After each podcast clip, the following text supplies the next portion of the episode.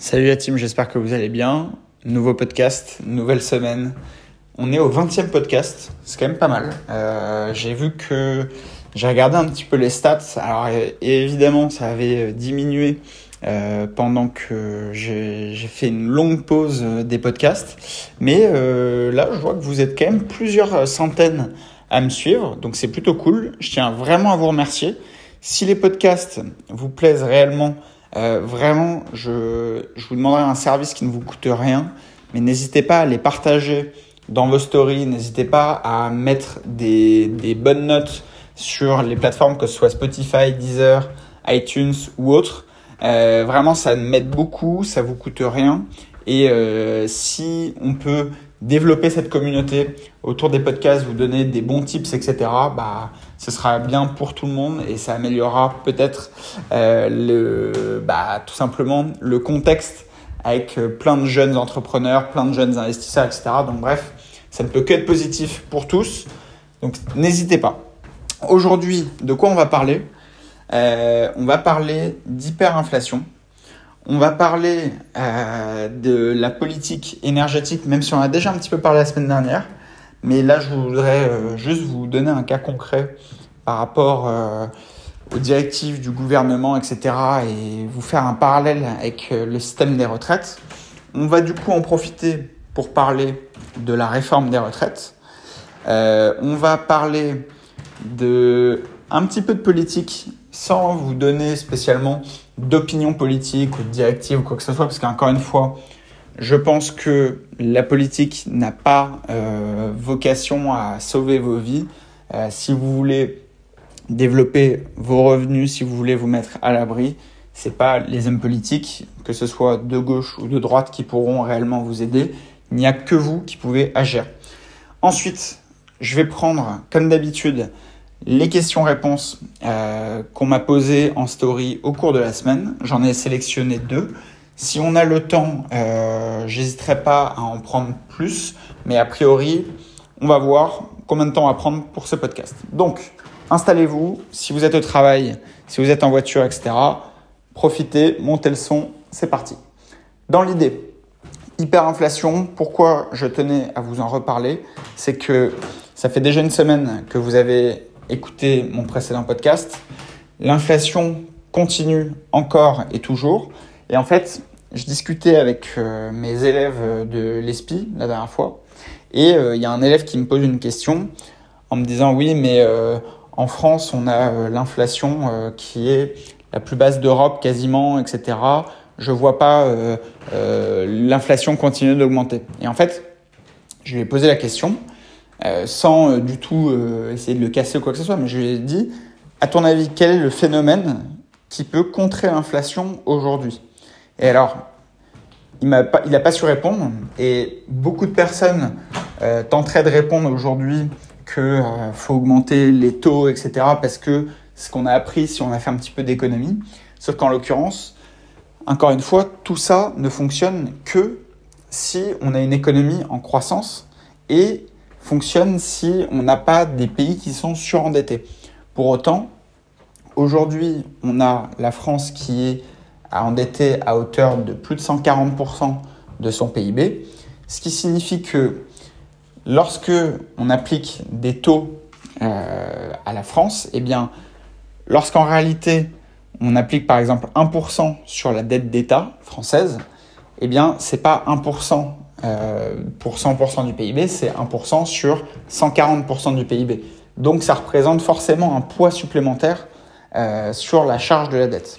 Et en fait, ce qu'il faut savoir, c'est que le budget de l'État euh, représente un poids relativement euh, important sur le, PIB, d'accord Donc sur l'argent qui est produit par tous les Français.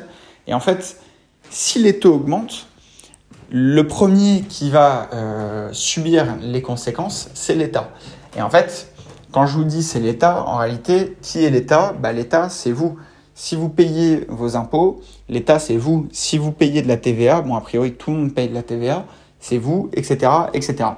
Donc, le problème, c'est que si on augmente drastiquement les taux, soit l'État va devoir encore plus euh, augmenter le poids de la dette sur l'économie, sachant que on est à plus de 50% euh, du poids des, des services publics, etc., sur l'argent qui est produit en France. Aujourd'hui, si vous avez une société, il euh, faut savoir que globalement, euh, sauf si vous êtes sur des grosses sociétés qui réalisent de gros bénéfices, et à ce moment-là, vous pouvez vous payer euh, certaines optimisations fiscales qu'un petit n'est pas capable de faire.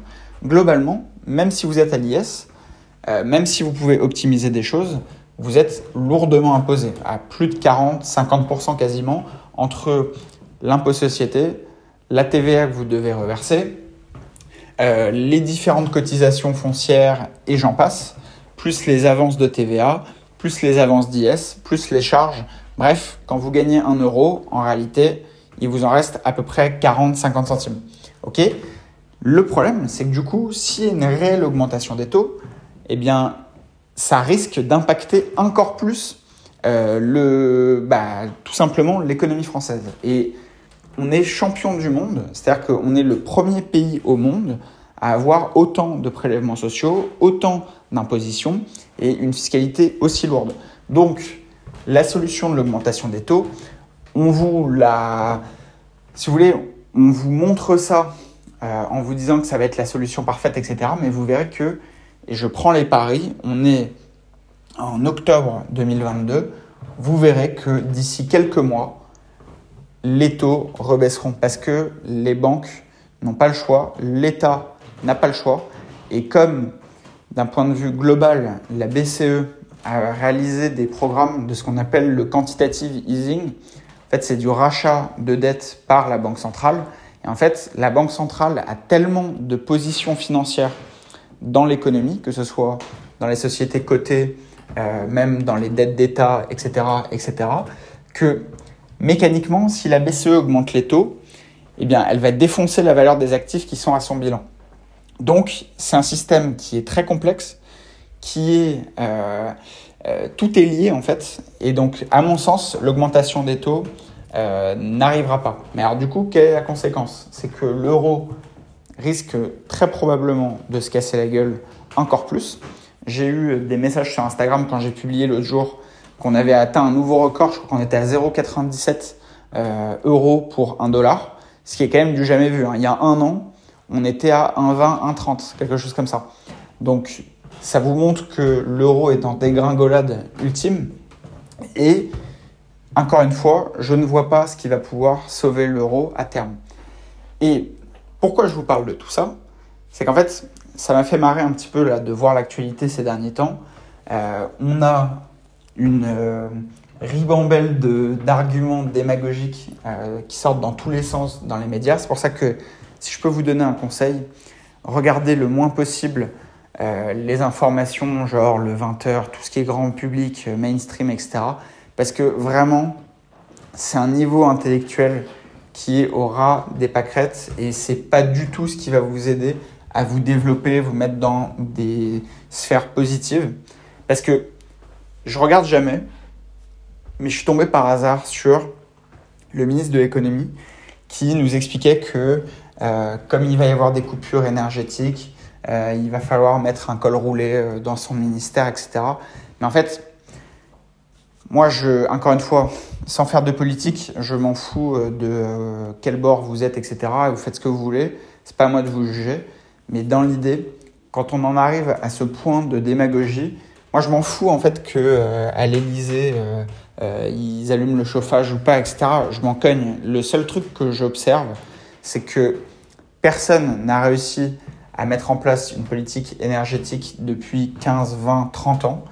On fait n'importe quoi avec les infrastructures qui ont été créées avant. Donc c'est même pas lié forcément au gouvernement actuel, c'est toute la lignée des politiques qui, qui sont passées par là depuis quelques années. On fait n'importe quoi d'un point de vue énergétique. Il n'y a aucune stratégie euh, qui est mise en place. On est incapable de tenir un plan sur le long terme. Et on commence à en subir les conséquences aujourd'hui. Parce que, en fait, l'énergie et les investissements, c'est le temps long. Et en fait, c'est ce que je me tue à vous dire depuis toujours, c'est que si vous investissez aujourd'hui, ne comptez pas sur les fruits de vos investissements tout de suite. Ça ne sert à rien. Les impacts auront lieu dans des années. Et en fait, pour faire un petit peu l'historique, je vous en avais parlé la semaine dernière, mais dans l'idée, tout ce qui est lié à la politique énergétique, il y a eu des changements majeurs à l'époque de Chirac, quand il y avait Jospin, etc. Et en fait, aujourd'hui, on commence à subir les conséquences de cette politique qui a été ensuite suivie par les autres gouvernements, que ce soit Sarkozy, que ce soit Hollande, que ce soit Macron. Et en fait, si vous voulez, on paye les pots cassés maintenant. Et donc, les histoires de coupure énergétique, enfin de, de coupure d'électricité, etc., ça aura très probablement lieu parce que, quoi qu'il arrive, même si on prend des solutions, enfin même si on prend des décisions maintenant et des solutions, il y en a pour 10 ans. Recréer une centrale nucléaire, ça ne met pas euh, deux jours, ça peut mettre 10 ans. Recréer euh, des, bah, toutes les infrastructures nécessaires pour euh, ne serait-ce que le gaz, ne serait-ce que le pétrole, etc. Si on doit modifier toutes les infrastructures, euh, ça prend des années. Donc quoi qu'il arrive, là, demain, l'hiver va être dur. Et plus vous avez d'argent, plus vous êtes à l'abri, moins vous avez d'argent, plus vous êtes, entre guillemets, dans la merde. Et comprenez bien une chose, pourquoi je vous dis tout ça? L'idée, c'est pas de faire de la politique, encore une fois, vous faites ce que vous voulez, mais n'oubliez pas que ceux d'entre vous qui pensent que la retraite continuera ad vitam aeternam, etc. Méfiez-vous, méfiez-vous. Moi, je vous en parle depuis des années. Encore une fois, moi, je ne suis que dans l'analyse financière, l'analyse mathématique. Ça n'est pas possible, ça n'est pas viable financièrement d'avoir un système qui est créé au départ avec quatre personnes qui cotisent pour une personne à la retraite et d'arriver d'ici 2030 à une personne qui cotise pour une personne à la retraite. Pourquoi? Parce que s'il faut verser 1000 euros à quelqu'un, bon bah s'il y a 4 cotisants, c'est-à-dire que sur les 4 cotisants, on va prélever 250 euros par personne et les 250 euros multipliés par 4 vont rémunérer la personne qui est à la retraite. C'est la retraite par répartition, d'accord? Donc on lui fournit 1000 euros par mois. Donc le, poids des 1000 euros est divisé par 4 personnes. Le problème, c'est quand on va arriver à 1 pour 1, on va prendre 1000 euros à l'un pour donner 1000 euros à l'autre. Et ça, ça n'est pas viable, c'est impossible. Puisque on est dans un pays où on est déjà ultra imposé, il y a des charges sociales aberrantes. Euh, si vous avez une boîte, vous le savez. Je vous donne un, un ordre d'idée. Si demain, j'embauche quelqu'un à 30 000 euros par an, brut, d'accord? Moi, en tant que chef d'entreprise, je vais lui verser 60. Et lui, dans sa poche, il va toucher, après impôt, genre 25. Vous vous rendez compte que lui touche 25 quand moi, je verse 60. Donc ça veut dire que, grosso modo, on a 35%, euh, on a 35 000 euros qui partent dans les poches de l'État. Et ça, c'est pour le système actuel. Donc imaginez-vous, demain, quand il y aura encore moins de cotisants, et pourquoi il y aura moins de cotisants? Parce que tout simplement, l'économie, avec toutes les mutations technologiques, etc., a besoin de moins en moins d'employés, et surtout des employés non qualifiés. Avant, on avait plein de petits jobs, et typiquement les caissiers, euh, etc., même les taxis, euh, bref, même à une époque, il y avait des personnes dans les gares qui ciraient des chaussures. Peut-être que certains vont trouver ça dégradant, etc. Mais dans l'idée, c'est des gens qui pouvaient bosser. S'ils voulaient travailler, ils pouvaient bosser. Et le truc, c'est que tout ça, avec les différentes mutations technologiques, si vous regardez, Uber est en train d'investir massivement dans la voiture autonome. Donc, ce qui fait que Uber, qui n'est toujours pas rentable à l'heure actuelle, mise gros sur le fait de pouvoir avoir des véhicules qui tournent sans chauffeur. Parce que qui dit pas de chauffeur dit beaucoup plus de rentabilité. Donc ça déjà, sachez que peut-être que ça n'arrivera pas dans six mois, mais ça arrivera. Je vous le dis, ça arrivera. L'histoire des caissiers. Qu'est-ce qui se passe dans la plupart des magasins? On avait 10 caissières avant, maintenant on a des caisses automatiques. On a 4 caisses automatiques ou 5 caisses automatiques qui sont gérées par une personne. Ça fait des emplois en moins. Et bref, tout ça, c'est des gens qui cotisent actuellement pour les retraites, qui ne cotiseront plus demain. Et le, point hyper important aussi, c'est que on a de moins en moins d'industries en Europe, on a donc moins d'emplois, etc., etc., etc. Et en fait, si vous voulez, quand je vois ce qui se passe sur la politique énergétique, qui, encore une fois, était ultra prévisible, je ne vois pas, et je vous pousse à la réflexion là-dessus, je, ne vois pas comment ça n'aura pas lieu sur l'histoire des retraites. Et là, je sais qu'en ce moment, on vous fait miroiter l'histoire de la réforme des retraites, on vous dit oui, 65 ans, non, 64, non, 67, 68, etc. Ça ne changera rien. les politiques ne vous le diront jamais parce que sinon ça va être la révolution dans le pays, mais globalement, ça ne changera rien. Et au même titre que si on vous avait dit il y a 15 ans, mais ne serait-ce qu'il y a 5 ans, s'il y a 5 ans, vous avait dit oui, il va y avoir des coupures d'électricité dans le pays, mais la plupart des gens n'y auraient pas cru. Et pourtant, ça arrive. Donc croyez-moi, enfin, en fait, faites ce que vous voulez, mais je vous l'aurais dit, si vous n'investissez pas, vous allez être vraiment dans la merde financièrement. Et en fait, le truc, c'est que quand je vois tout ce qui est mis en place aujourd'hui par l'État, euh, mais encore une fois, sans faire de politique, parce que c'est même pas forcément lié au gouvernement actuel. C'est juste une longue suite de gouvernements qui ont fait, à mon sens, n'importe quoi. Mais dans l'idée, là, on a des, réformes en ce moment euh, qui parlent des histoires de prénoms d'enfants à l'école, etc., euh, par rapport à des histoires d'orientation, de machin, etc. L'idée, c'est que moi, je trouve que chacun fait ce qu'il veut.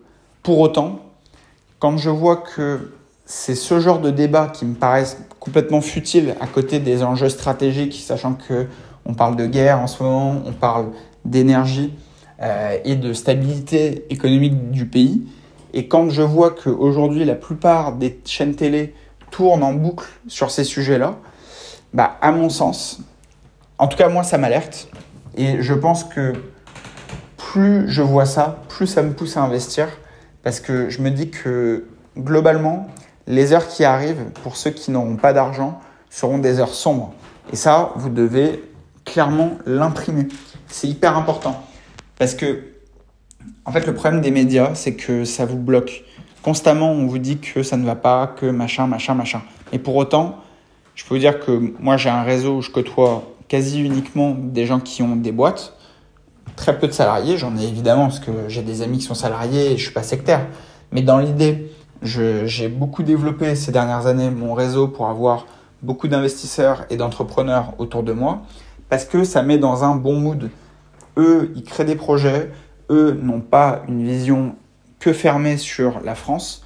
Ils savent qu'ils peuvent se créer des solutions de secours ailleurs, chose qu'un salarié ne peut pas faire. Et moi, je vous l'ai déjà dit plusieurs fois, je fais tout aujourd'hui pour être le moins dépendant possible des États. Parce que je sais que quand les États seront acculés à cause des situations économiques et énergétiques, etc., qui trinquera Mais c'est le peuple qui, euh, qui n'a pas le choix, en fait. Parce que je ne sais pas si vous vous souvenez à l'époque euh, de François Hollande, quand il est arrivé au pouvoir, on avait vu beaucoup de grandes fortunes françaises se barrer. Alors, vous trouverez ça bien ou pas. Moi, personnellement, je trouve que les gens sont libres, donc euh, ils peuvent faire ce qu'ils veulent. Dans l'idée, tout le monde était outré, mais personne ne pouvait rien faire parce que on va pas vous enfermer en prison parce que vous décidez de quitter un pays. Alors, à l'époque, ça avait fait d'énormes bruits politiques, etc. Mais dans les faits, quand vous avez de l'argent, quand vous êtes investisseur ou entrepreneur, vous êtes libre demain le pays vous emmerde, vous vous cassez. C'est aussi simple que ça. Alors que quand vous êtes salarié, quand vous avez un crédit sur votre résidence principale, quand vous avez un crédit sur votre véhicule, etc., tout ça, c'est des choses qui vous lient encore plus géographiquement à là où vous êtes. Et comprenez bien une chose, c'est que c'est pour ça que moi, je déconseille vivement de posséder sa résidence principale, sauf, et je mets un bémol, Sauf si c'est pour faire de 1 une opération d'achat-revente à horizon 6 mois, 1 an, ça ok. Parce que du coup, ça crée, euh, bah, en fait, ça transforme un peu le truc en investissement. Soit, deuxième cas, vous avez énormément d'investissements locatifs qui tournent déjà, qui sont payés, vous avez déjà beaucoup de cash, des cash flows. Vos cash flows vous payent votre résidence principale, vous vous êtes fait un kiff, tant mieux. Ça, je le ferai potentiellement à terme. Pour autant, acheter sa résidence principale au départ, c'est vraiment s'ancrer encore plus dans une zone géographique qui rentre dans des heures qui, à mon sens, ont l'air sombres. Maintenant, encore une fois, c'est uniquement mon avis, vous faites ce que vous voulez, mais vous ne pourrez pas dire que je ne vous ai pas prévenu. Mais tout ça pour vous dire que je ne sais pas si vous êtes déjà intéressé au World Economic Forum. C'est assez euh, intéressant de regarder, je vous invite à regarder.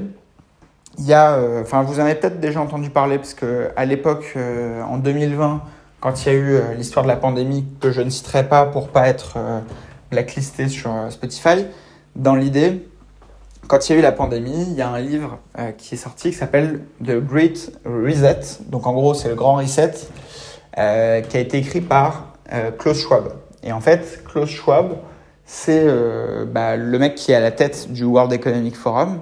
Et en fait, pour vous expliquer rapidement ce que c'est, et je vous invite à sourcer tout ce que je vais vous dire, vous verrez que c'est pas du tout euh, euh, quelque chose d'obscur ou quoi que ce soit. Enfin, il y a un site internet, c'est bien fait, il y a des sponsors, il y a des trucs, bref, tout est vérifiable. Tout ce que je vais vous dire là est vérifiable.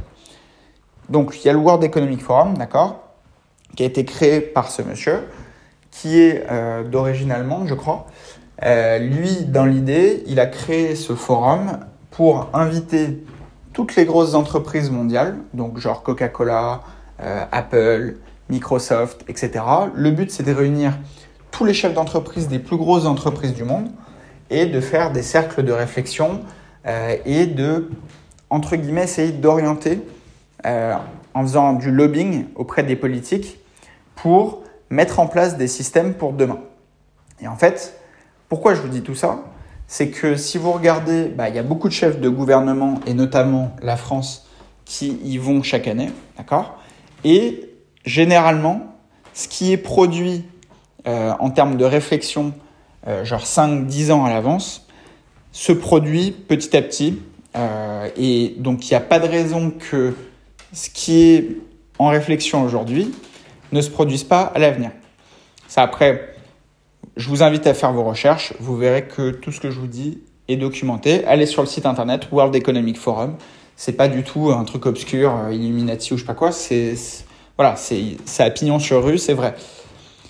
Et vous verrez que c'est sponsorisé par toutes les plus grosses boîtes du monde. Dans l'idée, qu'est-ce qu'ils ont en tête aujourd'hui? Il y a une vidéo qui est bah, produite par eux, tout simplement, qui est produite par eux, qui donne les grandes orientations pour 2030. Donc 2030, c'est demain, hein. c'est dans, dans à peine 7 ans et quelques, puisqu'on va être bientôt en 2023, enfin d'ici 3 mois. Donc c'est dans 7 ans. De quoi il parle pour dans 7 ans? Il parle d'intégrer euh, un, un pass carbone, d'accord? Donc le pass carbone, ça va être quoi? Ça va être sur le même principe que le pass sanitaire, sauf que en gros, l'idée c'est de voir euh, combien vont, vous consommez, euh, d'énergie, etc., etc. Et au bout d'un moment, distribuer des bons points et des mauvais points. C'est un peu le même système que le crédit social en Chine. En Chine, donc, qui est évidemment euh, une grande démocratie, hein, comme vous pouvez le savoir. Dans l'idée, on a quoi? On a un crédit social qui fait que quand par exemple vous traversez quand le feu n'est pas euh, au vert, eh bien vous avez des points en moins. Et en fait, à partir d'un certain nombre de points, euh, bah, vous ne pouvez plus voyager par exemple, ou vous ne pouvez plus euh, faire telle activité ou exercer tel métier, etc. etc. Et donc sur la même base, l'idée c'est de créer un pass carbone et vous verrez, c'est dans les grandes lignes, un pass qui va euh, répertorier tout ce que vous consommez, tout ce que vous dépensez, etc. Et là, vous allez vous dire, oui, mais c'est impossible de suivre, etc. Oui, mais je vais vous dire pourquoi c'est possible. C'est que dans les grandes lignes, dans les orientations pour 2030, il y a aussi la suppression des espèces, la suppression du cash. Donc, ça veut dire que tout l'argent va être globalement traçable, puisque s'il n'y a plus d'espèces, eh bien, tout l'argent est détenu uniquement par les banques. Et donc, si l'argent est détenu par les banques, et qu'il ne peut pas sortir d'une autre manière que d'un point de vue électronique, c'est-à-dire qu'on sait exactement dans quoi vous dépensez, donc si vous allez au restaurant souvent, si vous fumez des cigarettes, euh, peu importe tout ce que vous consommez, on va savoir ce que vous faites. On le sait déjà en grande partie aujourd'hui parce que les banques, il faut savoir que typiquement pour les assurances de crédit IMO, bah, ils vont scruter si vous fumez euh, si vous dépensez de l'argent euh, dans des paris en ligne, etc. Et c'est ce qui va permettre de déterminer les taux d'assurance pour les crédits IMO. Donc ça, je ne sais pas si vous le saviez, mais en tout cas, si vous ne le saviez pas, je vous le dis. Donc c'est déjà des choses qui sont plus ou moins en place, mais l'idée, c'est de passer à l'étape supérieure, parce que plus d'espèces veut dire que tout sera traçable. Et donc, si tout est traçable, eh bien, vous aurez facilement la possibilité de déterminer combien vous émettez de CO2 par an, donc vous pourrez être capé. Et en fait, pourquoi je vous dis tout ça? C'est que moi, je trouve que c'est un système qui me convient pas du tout. Et en fait, qui pourra se barrer si un jour il n'est pas content? Bah, C'est les gens qui auront des actifs, ces gens qui auront une aisance financière, qui seront capables de choisir. Si aujourd'hui vous êtes salarié et que ce système ne vous convient pas, eh bien, au même titre que en 2020 pendant euh, la, pandémie, d'accord? Qu'est-ce qui s'est passé? Eh bien, qui était obligé d'aller euh, travailler en tant que caissière, etc. Qui était obligé d'aller faire des livraisons, etc. Heureusement qu'il s'est avéré qu'il y avait un taux de mortalité qui était ridicule euh, sur la masse. Mais s'il y avait eu quelque chose d'extrêmement grave, bah, tous les gens qui sont allés bosser auraient pu mourir, en fait, dans l'idée. Dans l'idée. Donc, ce qui signifie que les seuls qui ont eu réellement le choix, c'est les gens qui avaient de l'argent, des actifs et des revenus passifs qui ne sont pas liés à leur travail salarié. D'accord? Maintenant, encore une fois, l'idée, c'est pas de vous révolter contre l'État ou quoi que ce soit. Je pense que c'est des choses qui, quoi qu'il arrive, même si vous êtes content ou pas, arriveront. Il faut juste, en anticipation, savoir ce que vous voulez pour plus tard. Est-ce que vous voulez être libre ou est-ce que vous voulez dépendre d'un État? Et vous pouvez aller encore plus loin parce que si vous voulez, dans euh, les grandes orientations pour 2030, et encore une fois, je vous le redis parce que je sais que ça peut paraître. En fait, c'est là où c'est un sujet qui est très touchy et je marche sur un fil en vous parlant de tout ça, mais encore une fois, tout est sourçable. Allez sur Internet, vous tapez World Economic Forum, faites vos recherches, vous verrez de quoi on parle. Dans l'idée, une des grandes orientations, dans la vidéo, moi ça m'a choqué, mais parce que je vous expliquerai pourquoi. Dans l'idée, ils disent vous ne posséderez rien, mais vous serez heureux. Et en fait, c'est pour mettre en, avant le fait de ne plus posséder des choses, mais plus ou moins en être locataire. Euh, ça peut être pour des maisons, évidemment, mais ça peut être pour plein d'autres choses, que ce soit du matériel, des meubles, etc. Et en fait, le truc, c'est que quand on réfléchit d'un point de vue global, moi, je trouve que c'est terrifiant. Enfin, dans l'idée, euh, ça me chauffe pas du tout. Donc, à mon sens, ils savent très bien que le consommateur moyen ne réfléchit pas euh, comme nous. Ils savent très bien que le consommateur moyen, lui, ça l'arrange éventuellement de louer un truc plutôt que de l'acheter, etc. Il se dit ah bah euh, c'est moins galère, etc., etc. Et en fait, au final, le truc c'est que si vous ne possédez rien et qu'il y a de moins en moins de travail pour les masses, c'est-à-dire que les masses en dehors des élites bah, auront potentiellement des revenus issus de l'État type revenu universel, etc. Et du coup, tout cet argent sera contrôlé par des banques et on saura tracer exactement tout ce que vous avez fait. On vous distribuera des bons points et des mauvais points en fonction de vos agissements. Et en fait, moi, je trouve que c'est un monde tyrannique. C'est tout ce que je ne veux pas. Et dans l'idée, encore une fois, Qu'est-ce que fait en ce moment BlackRock? BlackRock qui est évidemment membre euh, du World Economic Forum. Si vous regardez aux États-Unis en ce moment, ils rachètent quasiment des villes entières euh, et en achetant quasiment au-dessus des prix du marché pour pouvoir acheter vraiment des parcelles énormes. Et encore une fois, je vous invite à faire vos recherches. Vous verrez que de toute façon, BlackRock, c'est une boîte extrêmement connue. C'est le plus gros fonds d'investissement du monde. Donc eux, leur force, c'est qu'ils peuvent évidemment obtenir des financements euh, sur des temps très très longs avec des taux extrêmement bas, etc. Puisque, bah, je sais plus, je crois qu'ils représentent euh, plus que le PIB français en termes d'actifs sous gestion, donc c'est quelque chose de vraiment énorme. Euh, et dans l'idée, bon, bah, eux, c'est sûr qu'en termes de garantie, s'ils font des défauts de paiement sur leur crédit IMO, bref, vous avez compris, dans l'idée, c'est des actifs sans risque pour les banques qui, qui financeraient BlackRock. Et dans l'idée, eux, qu'est-ce qu'ils font? C'est qu'ils achètent massivement de l'immobilier en ce moment. Et parce qu'ils savent très bien que ça va leur permettre d'avoir énormément de sources de cash flow pour toujours accroître la puissance de BlackRock. Et moi, je vous pose la question du coup, à votre avis, qui a raison? Entre les directives qu'on va donner au peuple pour leur dire oui, oui surtout ne possédez rien, etc., louer, et qui fait quoi derrière dans ceux qui donnent les directives, enfin en tout cas dans ceux qui sont à l'initiative du forum qui donne ce genre de directives, bah, eux achètent massivement. Donc, encore une fois, eux, ils ont raison. Hein. Enfin, de toute façon, en soi, si les gens sont assez bêtes pour ne pas raisonner et se dire, bon, bah oui, effectivement, euh, faut rien posséder, etc., moi, je pars du principe que c'est tant pis pour eux. Maintenant, je vous dis juste, je pense m'exprimer euh, face à des personnes qui sont intelligentes. Je vous le dis, posséder un maximum d'actifs le plus vite possible. Parce que peut-être que demain, ce sera tellement devenu compliqué que peut-être qu'il n'y aura plus cette chance à saisir. Et aujourd'hui, on peut encore largement le faire. J'ai plein de personnes autour de moi qui continuent d'investir. Personnellement, je suis en train de développer un fonds euh, IMO avec un associé pour investir à la fois en France et à la fois dans d'autres pays. D'accord? Mais ça, je vous en parlerai euh, plus en temps voulu. En gros, ce que je veux dire par là, c'est pas euh, d'être dans une situation alarmiste ou quoi que ce soit.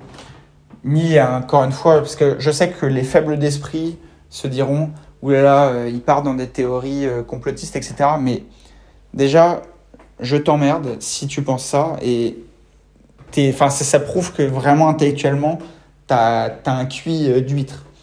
C'est juste, je donne des faits. Donc maintenant, tu en fais ce que tu veux. Je dis juste que globalement, moi, quand je vois toutes les mutations dans le monde, ça me pousse à réfléchir et ça me pousse à agir. Il y a trop de personnes qui sont passifs et ceux qui sont passifs demain auront des situations qui seront beaucoup plus complexes que ce qu'on a connu jusqu'à présent. Et si vous voulez être serein, détente, si vous voulez pouvoir voyager, si vous voulez pouvoir euh, posséder des actifs, posséder, euh, je sais pas, euh, une belle voiture si ça vous plaît, faire des vacances à l'autre bout du monde, etc.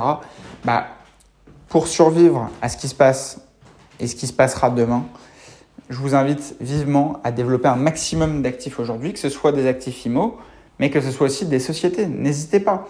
Il y a de l'argent à faire dans tous les domaines. Dans n'importe quel domaine, vous pouvez lancer des boîtes et gagner énormément d'argent. Le truc, c'est que le bruit ambiant aujourd'hui essaie de vous faire croire qu'il faut de la sécurité, etc., etc. Mais la sécurité, elle est tellement illusoire, vous vous rendez même pas compte. Mais moi, je suis passé dans plusieurs boîtes, dont des grosses boîtes qui sont cotées en bourse, etc. Des gens en CDI euh, pensent que euh, c'est le Graal ultime, que c'est la sécurité, oulala, là là, il m'arrivera jamais rien, etc. Mais un CDI, du jour au lendemain, ça peut sauter. Vraiment, moi, je, je peux vous dire, j'ai bossé avec, euh, enfin, j'avais des directeurs qui avaient la quarantaine, cinquantaine, qui étaient en CDI. Très bonne situation, gros salaire, voiture de fonction, etc. Demain, tu fais pas ton chiffre, tu réalises pas les objectifs, mais tu dégages. Et CDI ou pas. Donc, vraiment, l'illusion du CDI, je sais que, bon, mécaniquement, euh, dans mon auditoire, il y a peut-être 80% de personnes qui sont déjà convaincues, mais les 20% restants, vraiment, je vous invite à remettre en question cette sécurité.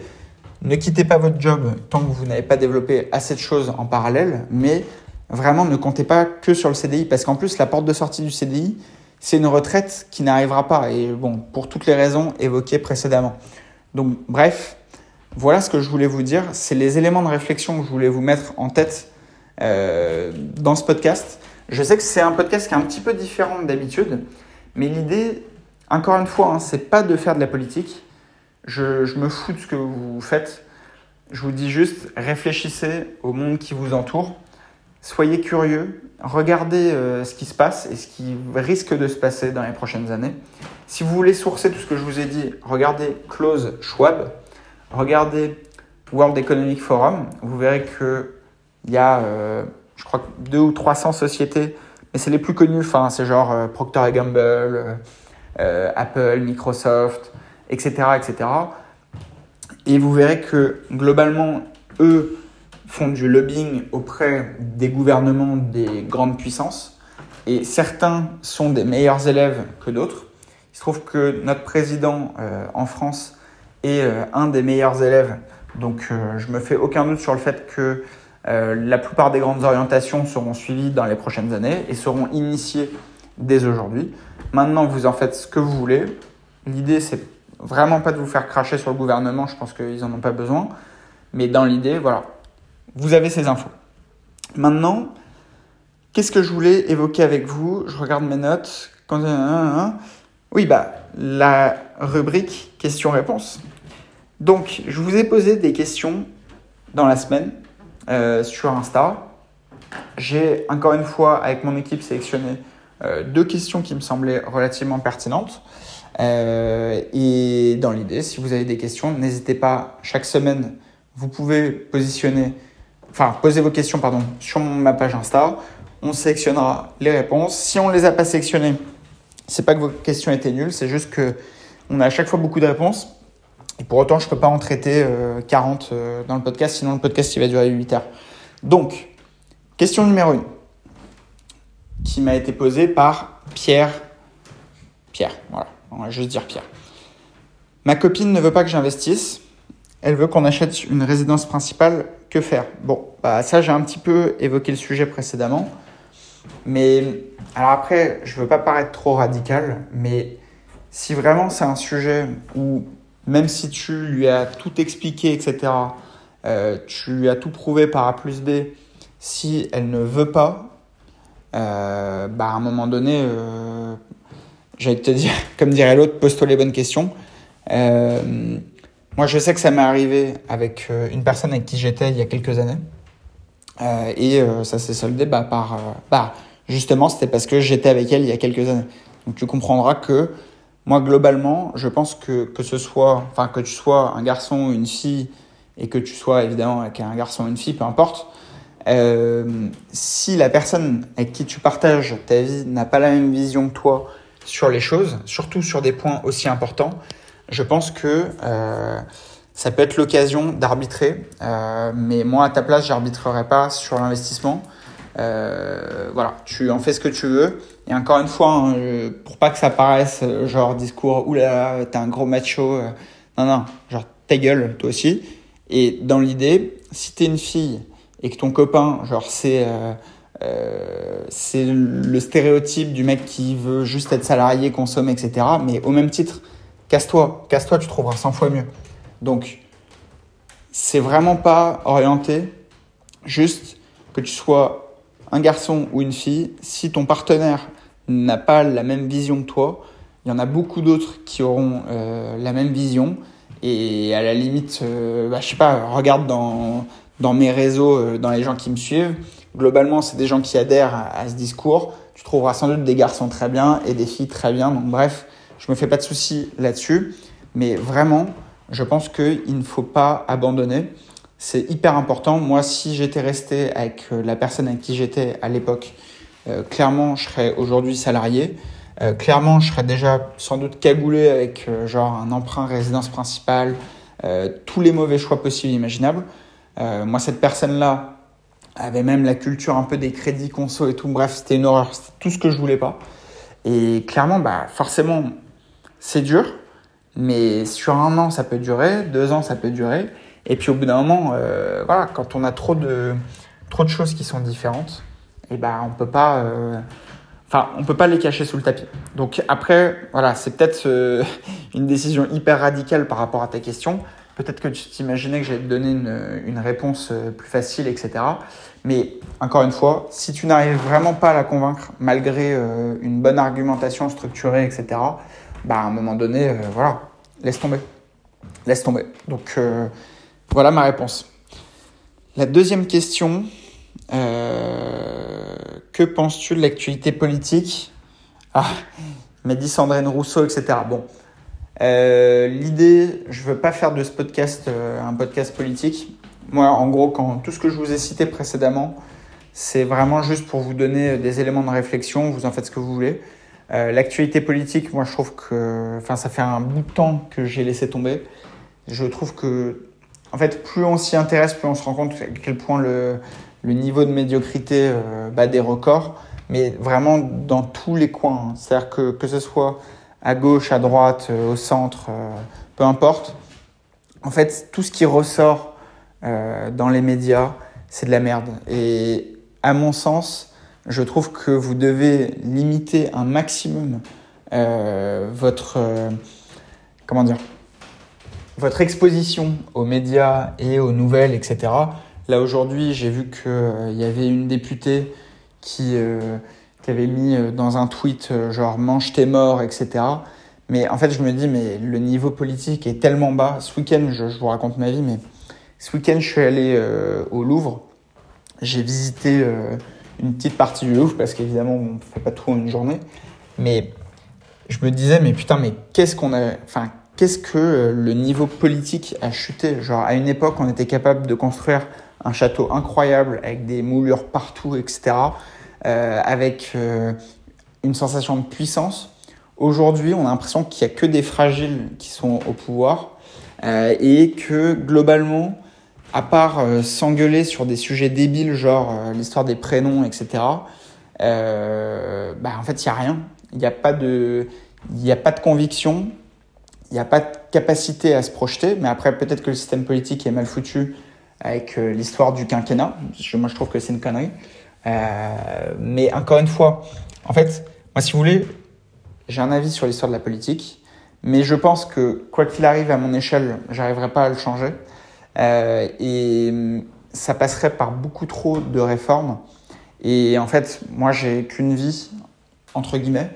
Et donc, je préfère utiliser cette vie et le temps de cette vie dans quelque chose de concret, qui est quantifiable et réalisable tous les mois, et avoir du recul chaque année et me dire, voilà, j'ai tracé telle ligne euh, et je me tiens à mes objectifs chaque mois, je monte une petite marche supplémentaire. Et quand je regarde derrière moi, quand je regarde à un an, deux ans, trois ans, ben, je vois que j'ai évolué. Et en fait, le truc, c'est que dans le système politique, comme on change euh, de politique tous les cinq ans et que systématiquement, le grand jeu, c'est que quand on arrive au pouvoir, on annule plus ou moins ce qui a été fait avant, etc. Bref, c'est ce qui fait qu'aujourd'hui, on a des centrales nucléaires à l'arrêt, c'est ce qui fait qu'il euh, n'y a plus d'armée, c'est ce qui fait que les services publics, c'est une catastrophe.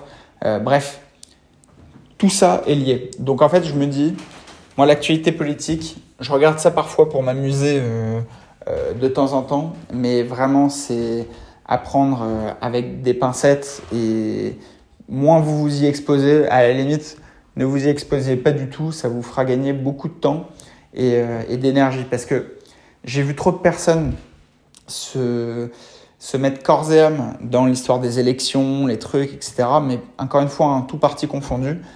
Mais comprenez bien que ça sert à rien de passer votre vie à espérer que telle personne sera au pouvoir. Parce qu'en fait, le problème, c'est que ces personnes-là n'ont pas réellement le pouvoir de changer vos vies, quoi qu'il arrive. Donc, oui, ils peuvent peut-être mettre en place des grandes orientations, mais le temps que ça se mette en place, le temps que ça soit appliqué, si encore une fois c'est bien fait, machin, ça va prendre 10, 15, 20 ans. En 10 ans, vous avez de quoi devenir multimillionnaire avec euh, l'entrepreneuriat ou l'investissement immobilier. Donc en fait, et à un moment donné, bah, quand vous avez de l'argent, vous vivez pas dans le même monde que euh, les gens qui n'ont pas d'argent. Je sais que ça peut paraître euh, choquant ce que je vous dis, mais c'est vrai. Quand vous avez de l'argent, vous mettez vos enfants dans l'école que vous voulez. Quand vous avez de l'argent, vous pouvez prendre des professeurs particuliers. Quand vous avez de l'argent, vous pouvez voyager quand vous voulez. vous pensez que... Enfin, je sais pas si vous avez vu l'histoire des polémiques des jets privés, etc. Euh, avec le PSG, machin, bref, tout ça c'est un conglomérat de, de démagogie. Mais dans l'idée, ce que je veux dire, c'est que les gens qui ont beaucoup d'argent sont au-dessus des lois. Euh, enfin, pas au-dessus des lois, mais je veux dire, dans l'idée, ils ne vivent pas dans le même monde. Vous pensez que quand euh, Bernard Arnault il prenait son jet privé pendant la pandémie en 2020, il se faisait chier à mettre un masque? Enfin, sincèrement.